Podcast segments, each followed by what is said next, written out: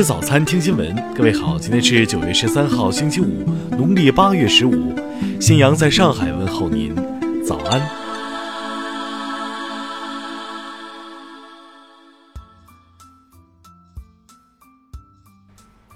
首先来关注头条消息。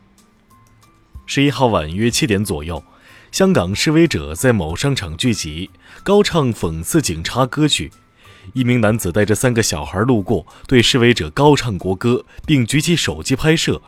示威者大多露脸，对男子拍摄举动非常不满。随后双方爆发争执与推撞，高唱国歌的男子受到攻击，右脸颊留下长长一道血迹。十二号中午，多名爱国爱港人士发起合唱国歌和歌唱祖国等爱国歌曲的快闪活动，对十一号晚因唱国歌被打的男子进行声援。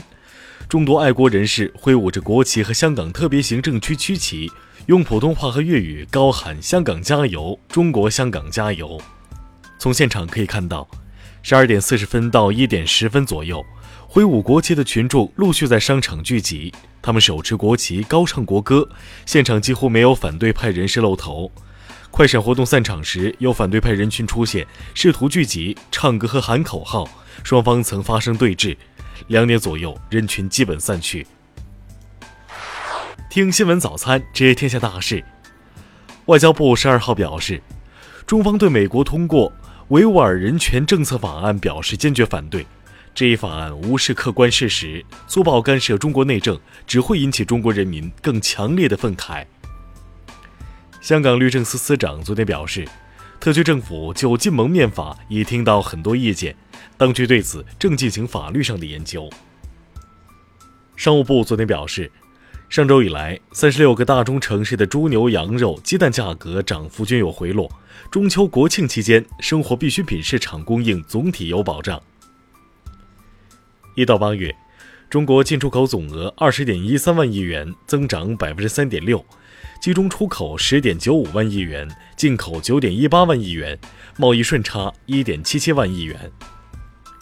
铁路中秋小长假的运输昨天正式启动，从十二号到十五号，全国铁路预计发送旅客四千六百万人次，同比增加三百六十万人次。十二号，太原卫星发射中心成功将资源一号零二 D 卫星和两颗小卫星发射升空，卫星顺利进入预定轨道，任务获得圆满成功。数据显示。八月份，香港国泰航空集团的客货运量较去年同期已出现两位数跌幅。台湾红海集团前董事长郭台铭十二号通过其幕僚宣布，即日起退出中国国民党。下面来关注国际方面，美国国防部表示，二零二零年将在美墨边界派出多达五千五百名人员，提供基础建设、作战、侦察、监控及空中支持。英国政府日前公布的一份文件显示，无协议脱欧可能带来食品和燃料短缺、供应链中断、公共秩序混乱等状况。据日媒报道，日本首相安倍晋三实施内阁改组，有意力争加快讨论，实现2020年实行修改后宪法的目标。近日，联合国人权理事会上多国表示赞赏新疆反恐和去极端化成果。呼吁香港示威者停止暴力，反对外部势力干涉香港事务。近日，以色列总理内塔尼亚胡扬言称，若他领导的利库德集团十七号赢得议会选举，以色列将吞并约旦河谷地区。塞尔维亚国防部十号宣布，中国已经同意向该国出售武装无人机，这是中国首次向欧洲国家出售武装无人机。刚果金政府部门十二号消息称，该国东南部地区当天凌晨发生一起列车脱轨事故，目前事故已造成至少五十人死亡。因受到雾霾影响，马来西亚沙捞越州政府决定将九月十六号的马来西亚日庆典移师到室内体育馆举行。下面来关注社会民生。近日，峨眉山景区发布旅游秩序规定，指出。喊克拉克三次以上的，由景区公安分局处以五日以上十日以下拘留，并处五百元罚款。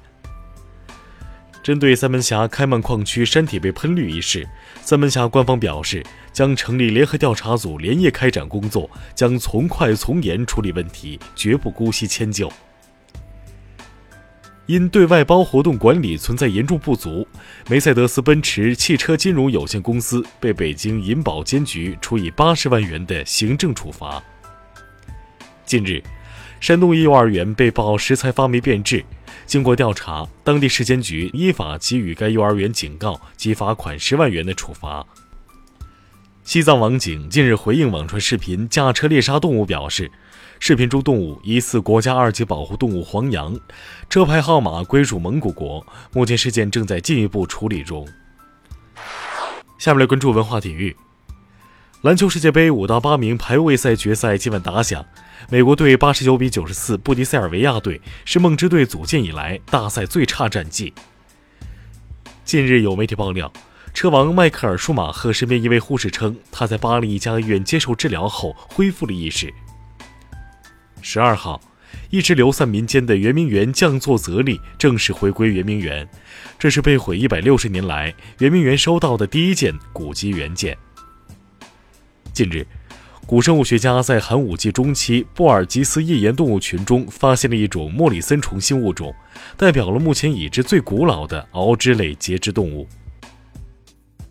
以上就是今天新闻早餐的全部内容，请微信搜索 xwzc 零二幺，也就是新闻早餐拼音首字母再加数字零二幺。如果您觉得节目不错，请点击下方再看，让更多人看到我们的节目。一日之计在于晨，新闻早餐不能少，咱们明天不见不散。